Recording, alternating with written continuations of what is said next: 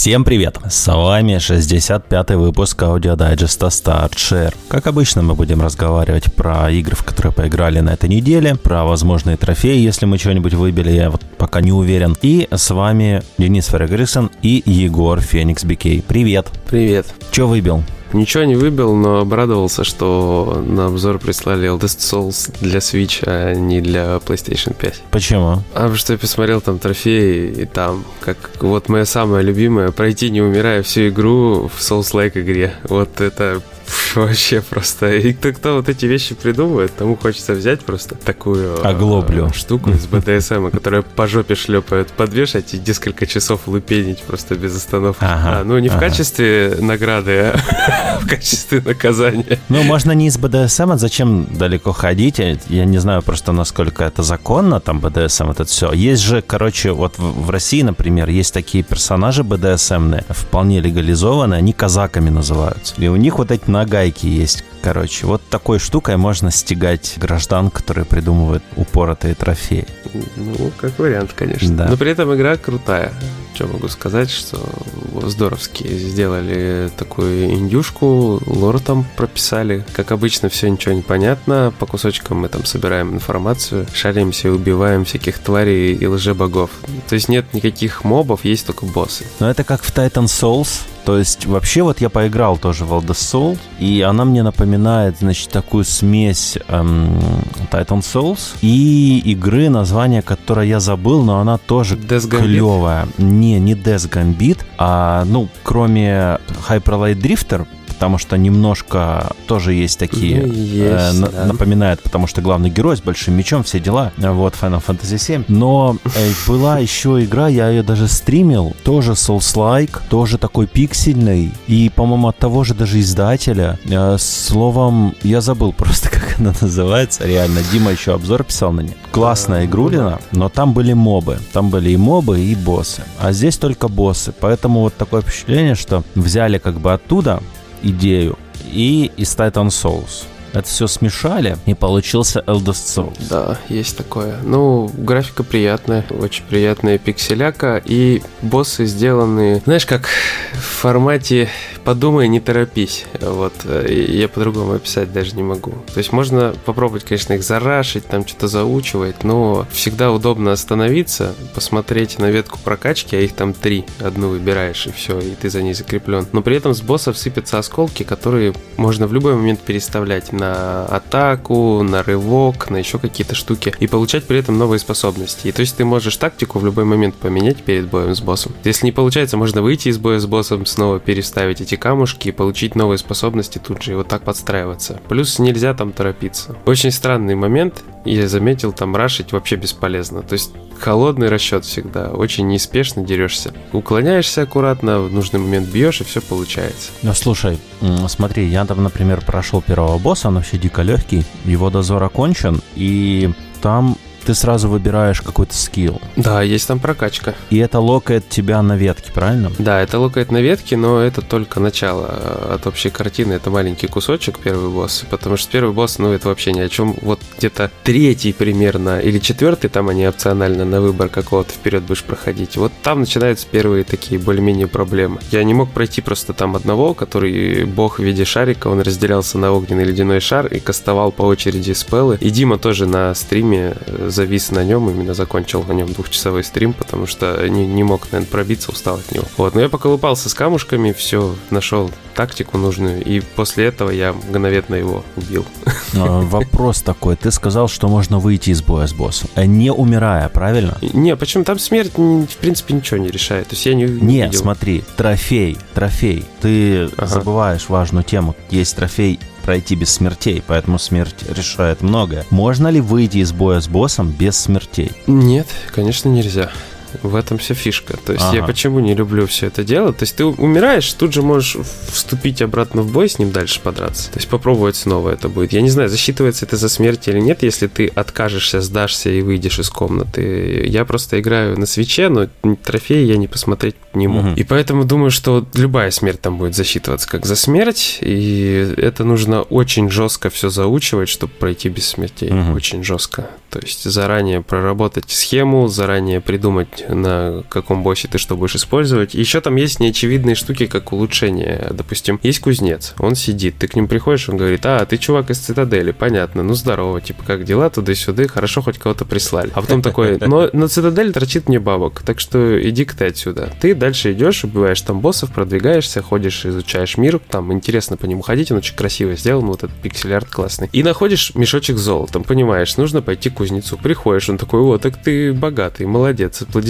классно, давай денег, и я тебе могу улучшить что-нибудь, или меч, или броню. Ну и, соответственно, один раз это делается. Ты не можешь найти еще денег и предложить ему еще денег, чтобы он еще раз улучшился. Но ты в то же время можешь вообще не догадаться, не вернуться к кузнецу, и он тебе ничего не улучшит. Ты дальше пойдешь так. Ты можешь не догадаться поставить камни, ты можешь какую-то другую тактику выбрать. В общем, очень все опционально. Плюс по миру есть персонажи, которые намекают, что тебе нужно сделать выбор. И ты не понимаешь в этот момент, к чему он приведет. Допустим, сидит ворон, говорит, мы там хотим кого-то воскресить. Вот, ты же понимаешь, что будет круто, если он оживет. Ты такой думаешь, ну, наверное. Он такой, иди ищи там энергию, принесешь, мы оживем, оживим, все будет классно. Потом идешь, смотришь, ледяной дух сидит, говорит, слушай, я слаб, мне нужна энергия, там, из такого-то, такого-то чувака, иди добудь, и я все, все для тебя сделаю, все будет классно. И ты думаешь, так, походу мне кто-то гонит, кто-то врет. Вот, а где энергию взять? Да хер его знает. И, короче, идешь дальше по миру, и вот он, знаешь, он затягивает этим. То есть есть какие-то точки, в которые ты приходишь интереса, и они тебя прям вот заманивают в этот мир. Они тебе,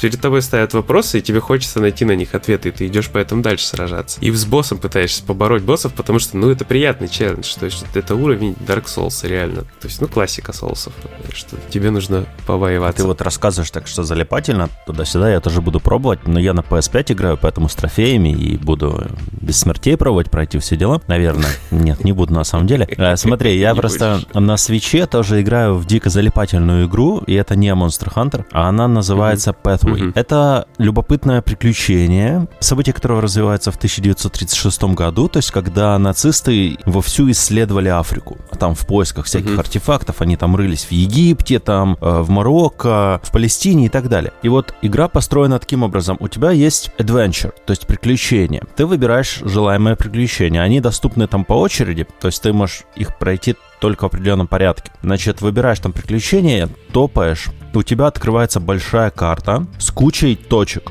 по которым ты должен пройти до финала. То есть у тебя есть вот пункт А и пункт Б. А между ними сраный mm-hmm. алфавит, понимаешь, разбросан, точек, которые между собой соединены абы как. И ты можешь разные маршруты выбирать. Это значит на джипе, тремя выбранными персонажами, пхнешь по этим точкам, по дороге ты нарываешься на разные ивенты. Там типа база нацистов, нацисты там грабят село, то есть э, какие-то бедуины чем-то занимаются, какие-то культисты. И ты можешь, соответственно, принимать разные решения в зависимости от персонажа, который у тебя есть, у них там свои собственные какие-то навыки, там, например, Daredevil, то есть сорвиголова, или есть эм, силач, хитрец, э, знаток древних языков и так далее. То есть вот эти все перки, они становятся в различных ситуациях полезны. Например, ты можешь идти, увидеть э, лагерь нацистов, а рядом валун лежит. И такой типа опция у тебя есть напасть, уйти, сбросить на них валун. Ты сбрасываешь валун, и он просто давит двух-трех нациков. И ты сразу после этого вступаешь в бой. И самый прикол, что эти раздавленные остаются лежать на карте, на том месте, на котором он тебе показывает. То есть бои тактические, да. То есть, если ты вступаешь в бой, это сразу выделенная карта, там вот или деревня, или стоянка джипа, или еще, ну, все, что тебе пишут, все так и есть. Очень mm-hmm. хорошая проработка вот этих нюансов. Плюс текстовая часть приключения довольно интересная. Много юмора, э, много, много деталей, но печально нету русской локализации. Она бы там очень помогла, я думаю, игрокам и привлекла бы к этой игре, потому что читать много, решений дофига, тактических mm-hmm. приколов тоже достаточно немало. Там используется система двух действий. То есть, знаешь, есть тактика, mm-hmm. например, на АП, то есть у тебя есть там, например, 15 э, поинтов, и ты их расходуешь как хочешь. А здесь у тебя два да. действия. Походил там, mm-hmm. например, и выстрелил. Или походил и там подлечился. Или просто перезарядился, выстрелил. То есть вот два действия делай как хочешь. А, ну и два, два раза подряд одно и то же действие ты сделать не можешь. То есть ты не можешь два раза выстрелить, два раза походить. Вот так. Uh-huh, и uh-huh. персонажи очень разные, там у всех свои скиллы. Я начал первую игру, когда взял чуваков и такой думаю, блин, нужно снайперку раздобыть, потому что мне сразу же в обучении сказали, если у тебя есть снайпер, то ты можешь использовать перк Ambush, то есть засада. Это как Overwatch э, в XCOM. Ну, я, я такой думаю, все, надо раздобыть снайперку. За приключение раздобыл три или четыре снайперки, и никто из моих не мог их использовать. То есть просто никто не умел пользоваться снайперками. Вот. А когда ты завершаешь приключение, то все, что ты собрал, погрузил в джип, там у тебя 10 слотов, предметов, они все остаются с тобой. Плюс все ценности, которые ты собрал, продал и так далее. Весь аккумулированный бензин. Там у джипа есть бензин, то есть если ты доехал до точки, у тебя нету бензина, все, до свидания. Ну, я так понимаю, я еще до такого состояния не доводил, конечно, надо будет попробовать, эксперимента ради. Есть амуниция, есть э, саплаи. Если ты э, саплаи все использовал, то ты не сможешь использовать гранаты, аптечки, ремонтные наборы и всякие лейкопласты. То есть у тебя их просто не остается. Я такой, типа, пошел на последнюю миссию, знаешь, перед ней в лагере всех подлечил. И думаю, ну все, сейчас пойду раздам, у меня гранаты есть. И как раз противники выстроились, блин, офигенно. Стало четверо противников рядом, просто под гранату. И я за гранату, а у меня нолик. Такой, не понял, а я все саплай использовал для лечения. Знаешь, там вот, типа, именно у тебя такая позиция, саплай, то есть ресурсы. Все, куда uh-huh, ты используешь, uh-huh. твое дело. Но если ты подлечил пять раз, у тебя вот было пять ресурсов, ты пять раз подлечил, все, без гранат, без прочего остаешься. Словом, игрулина довольно интересная, плюс классный пиксель-арт, очень симпатичный. Анимация классная. Так что советую присмотреться всем, кому нравятся такие вот приключенческие тактики. Я думаю, что зайдет. Ясненько. Ну, звучит интересно. Я бы поиграл. Я вот поэтому и хочу снова сильно прям пересесть на обзоры для свеча, ага. потому что что-то я, я сильно отдохнул от инди за последние там, наверное, полгода, потому что очень мало обзоров на инди писал. Кто-то даже, помню, спрашивал, посоветуйте какую-нибудь инди, которая вышла в этом году в Твиттере, и я такой, странно, а ничего в голову не приходит. И тут я понял, что надо, наверное, снова плотненько засесть за индюки для свеча. Вот, что я тебе хотел еще интересного сказать. Мы с тобой э, страдали э, в игре, которая вышла по плюсу, ну, стала доступна по плюсу. Это Hunter's Arena Legends. Да. Королевская битва, в которой я играть, наверное, больше никогда не буду. Э, ну, мы, на самом деле, в двух играх онлайновых страдали за последние пару дней. Ну да, одна из них ну, это да. вот эта. Да, ну, скажем так, мне она понравилась визуально, да, но визуально мне она прикольно. не понравилась технически. То есть, ну, вот вообще механики ее меня не, не впечатлили. Она, мне кажется, перегружена. Я думаю, что для тех, кому такое нравится, она зайдет хорошо. Там просто надо скилл. Вот mm-hmm, надо привыкнуть наверное. к раскладке, к этому всему, и можно тащить. Можно тащить. Знаешь, я какую беду в ней заметил? Вот я как бы в мобы мобильные часто играю, mm-hmm. ну, там время от времени, по крайней мере. И тут принцип похож на принцип моб или MMORPG по использованию скиллов. Да. То есть ты прожимаешь кнопочки, персонаж у тебя отрабатывает анимацию, делает какой-то удар. Ты, допустим, не выпираешь направление удара, как в каком-то 3D экшене, когда мечом машешь, там слева ударить размахнуться, справа ударить размахнуться. Просто вот он отрабатывает удары, анимации и все. Но а он отрабатывает их с задержкой с какой-то непонятной угу. вообще. Их могут прерывать эти атаки. Плюс ты не можешь подряд там какую-то комбинацию прожать. Потому что, допустим, в мобах все очень легко и просто. Ты знаешь, где тебе когда что прожать, ты быстренько прожал, у тебя все получилось. Если, конечно, тебя там не застанили и так далее и тому подобное. Здесь настолько это все сумбурно и странно срабатывает. Все анимации, эффекты и все остальное, оно как-то смешивается в какую-то непонятную кашу. Ты не понимаешь, бьешь ты или бьют тебя. Вот ты смотришь, тебя уже джоглят, как в каком-то файтинге, ты просто в воздухе болтаешься, как безвольное говно, а тебе нарезают в труху просто. Вот, и это ужасно. Это какой-то неприятный опыт, то есть нет никакого удовольствия. В целом, она там очень много интересных штук, типа прятаться в кустах, вообще прятаться, там друг друга бегать, догонять, убегать, качаться на мобах. Есть какие-то же вещи, которые, в принципе, хорошо придумали, классно, наверное, реализовали, но вот саму боевку надо было не так, конечно, загружать. Надо было проще делать. как-то менять. Да, надо было делать проще.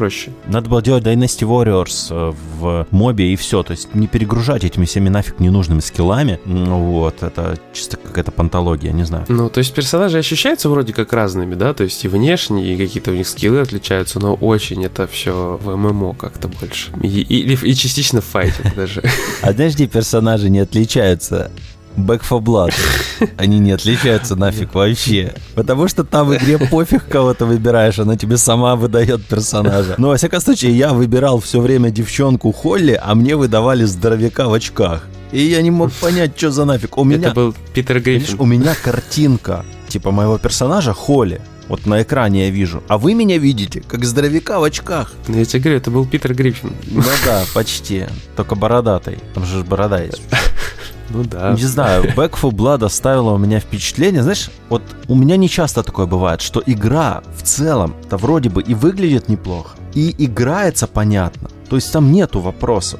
Но сразу после сессии мне захотелось ее удалить, что я и сделал. То есть очень редко такое бывает. Я играл в игры хуже, и они мне нравились больше, чем это. Например, наци-зомби армии, понимаешь, наци-зомби армии, первые три, ну, оригинальная трилогия, она слабее этой, механически, по прицеливанию и так дальше, но она играется веселее. World War Z Ну да. играется намного веселее, приятнее, и плюс от третьего лица, конечно же, да, это тоже играет роль для меня, но э, не такую сильную прям. И потому что я Dead Island с удовольствием играл, там Dying Light и так дальше. Left 4 Dead, Left 4 Dead я мало играл в свое время, мне она, ну как бы, я небольшой фанат. А эта игра, как э, тоже похожая на Left 4 Dead, но, блин, две части ее выходили. Там еще 6-8 человек, может быть, вместе. Тут такой момент, что это Как игра называется? делали игру эту люди, которые принимали участие в создании Left 4 Dead. То есть, я так понял, там какие-то права, ругань с правами, еще что-то, я не знаю, какие нюансы, я сильно не вдавался в подробности. Но это именно люди, которые Left 4 Dead стряпали, делали эту игру, Back 4 Blood. Э, Во-первых, я думаю, что трофеи будут очень похожие, как э, в Left 4 Dead. Куча накопительных, плюс э, ситуационные, например, убить там какого-то босса с какими-то определенными условиями, как в этом было. Э, Сидит ведьма, нужно ее со снайперки, грубо говоря, снять, пока она не успела заорать, или пока никого не убила. Я уж не помню, ну, давно было дело. Вот, и э, я думаю, похоже будет список трофеев, поэтому, если вас заинтересовала игра, можете отправиться в Steam, э, поразглядывать, что там у Left 4 Dead были за достижения. Killing Floor! Killing Floor! Я вспомнил! Killing Floor! Ну, слушай, Killing Floor не, не, не столько про зомби, наверное, а про, просто про войну с нечистью какой-то. Да, но она в этом плане похожа на Left 4 Dead больше, чем Back 4 Blood, мне кажется. Потому что она динамичнее, больше врагов, мяса больше. На Сурсе тоже, да.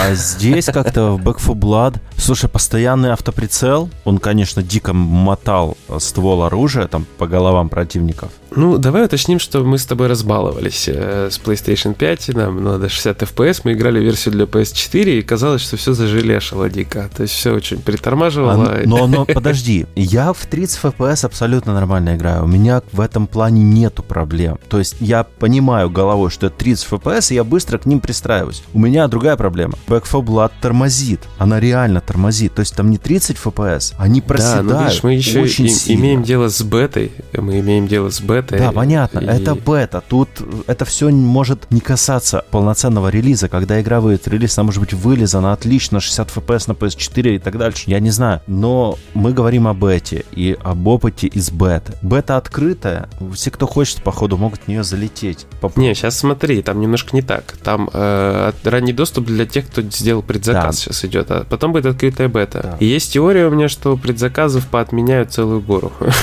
после этой беты. Вполне Я не знаю, зачем они вероятно. так сделали. Есть- Потому что, ну, во-первых, зомби появляются из воздуха. И это большая проблема. Это ужасно просто. Left 4 Dead себе такого не позволял. Там на тебя налетала гора просто из ниоткуда, возникающих там где-то в коридоре зомбарей. Ты не видел, как они возникают из воздуха? Они реально выбегали откуда. У тебя было ощущение, что на тебя нападает орда. Здесь а какой-то крик, и из воздуха зомби вокруг начинает появляться. Странно. Эта игра, знаешь, что мне напомнила очень сильно? Вот этот Back 4 Blood. Не столько Left 4 Dead, сколько The Walking Dead, которую отменили для консолей. Я не помню, как она там полностью называлась, но она вышла на ПК, кооператив для четырех человек. Мгм. Вот. И там тоже были такие проблемы. Я играл тоже в бету, кстати, на Gamescom. И было абсолютно то же самое. Враги из ниоткуда, подлагивание, автоприцеливание, на компе автоприцеливание. То есть, ну, это, конечно, бр. Ну, я, честно тебе скажу, я ждал ее, но я вот после беты сильно разочаровался, очень сильно. Потому что Left 4 Dead у меня обе были куплены в Steam, я в них провел дохренище часов в свое время, и очень ждал, думал, будет годнота, но годноты не вышло, пока что вообще не тянет. Там баллов на 50-60, наверное, от силы. Так вот, на скидку. Плюс, говорю, будут задротские Ну, трофеи. слушай, действительно, это бета. Пока что рано, конечно, судить до конца. Мне не понравилась система с картами, потому что она перегружает а, ненужный слой информации, добавляет в, игра, в игру, которая должна быть по определению бездумным развлекательным экшеном. Там не нужны все эти перки, херерки, вот эта вся херь многогранная. Она там нафиг не нужна. Дайте оружие, много разного оружия. Там всякие приколы типа гранаты, прочие, и пускайте людей валить зомбаков, ну и наоборот, давайте людям управление зомбаками, валить людей, все. Зачем эти карты, там, условия карты, если у вас меньше 5% здоровья, вы... Да твою, вы, вы исцеляете один процент здоровья там за удар или там за каждое убийство врага вы получаете две единицы здоровья. Да не нужно это все. Вот реально, это все там лишнее. Геймдизайнер, проснись, твою мать, ты срешь. Делай что-то нормальное. Это не нужно. Делай это. Иди в карточные игры. Они сейчас популярны, их много. Че не месяц, по несколько карточных игр. Если не выходит, то анонсируют. Вот. Это очень популярная сейчас тема. Сейчас все туда лезут, потому что даже порноделы, короче, ну, игры э, эротического содержания. Там вот э, русские разработчики, есть Фиада Games и Феодосий. Они сейчас делают там Nightly Passions игру, она тоже с карточной боевкой, и The Left Night, то есть похотливый рыцарь про девушку. Она раньше называлась Слотерелла. Вот. Э, да, да, да, да. Но, но он поменял название, потому что там, типа, ну, понятно, куда отсылка была, да, и там начали какие-то то ли у нее проблемы возникли. Там же идея, как бы, главная героиня, она, типа, днем секретарша, а вечером, типа, супергероиня. И она переодевается прям в этот костюм с эской, знаешь, на сиськах. Ну, и там, да, прикольненько. С юмором все хорошо сделано. Вот. То есть карточные игры даже туда пробились очень активно, потому что их э, относительно несложно делать в плане ресурсов, но но сложновато в плане баланса, потому что там очень много работы над балансом, а вот, mm-hmm. нужно больше, чем в других. Так вот, Back for Blood карты добавляют вот этот ненужный слой, ненужный ярус баланса, который в таких играх просто лишний. Вот, не знаю, возможно, кто-то с этим поспорит. Мне, как игроку, который заходит там в условный World War Z или в Roach Company или там в PUBG, чтобы просто отдохнуть и поразвлекаться, мне не интересно разбираться в картах. Мне не интересно читать перки вот эти карточные. Не интересно создавать колоды. Там же еще, блин, колоды создаешь в Back for Blood. Ты формируешь сраные колоды карт. Он их что, в кармане носит? Как они на него влияют? На персонажа? Вот чисто вот головой, если подумать. Ну, как в РПГ, перки, скиллы. Но вот это, это РПГ. Там это условность, допустимая и понятная жанру. Здесь нахера. Вот поэтому я... У меня вот есть диссонанс возникает, и мне эта тема очень не понравилась. Прям я, mm-hmm. я просто, я прощелкал все карты подряд, мне не интересно, я хочу пойти пострелять зомбаков, все. И я думаю, что таких игроков среди массового игрока будет довольно много. Да, возможно, возможно. Ну, может, кому-то будет интересно разбираться в картах возможно. Я еще, знаешь, э, хотел такой моментик уточнить на тему Хантерс Арены, что в целом там трофеи не особо сложные.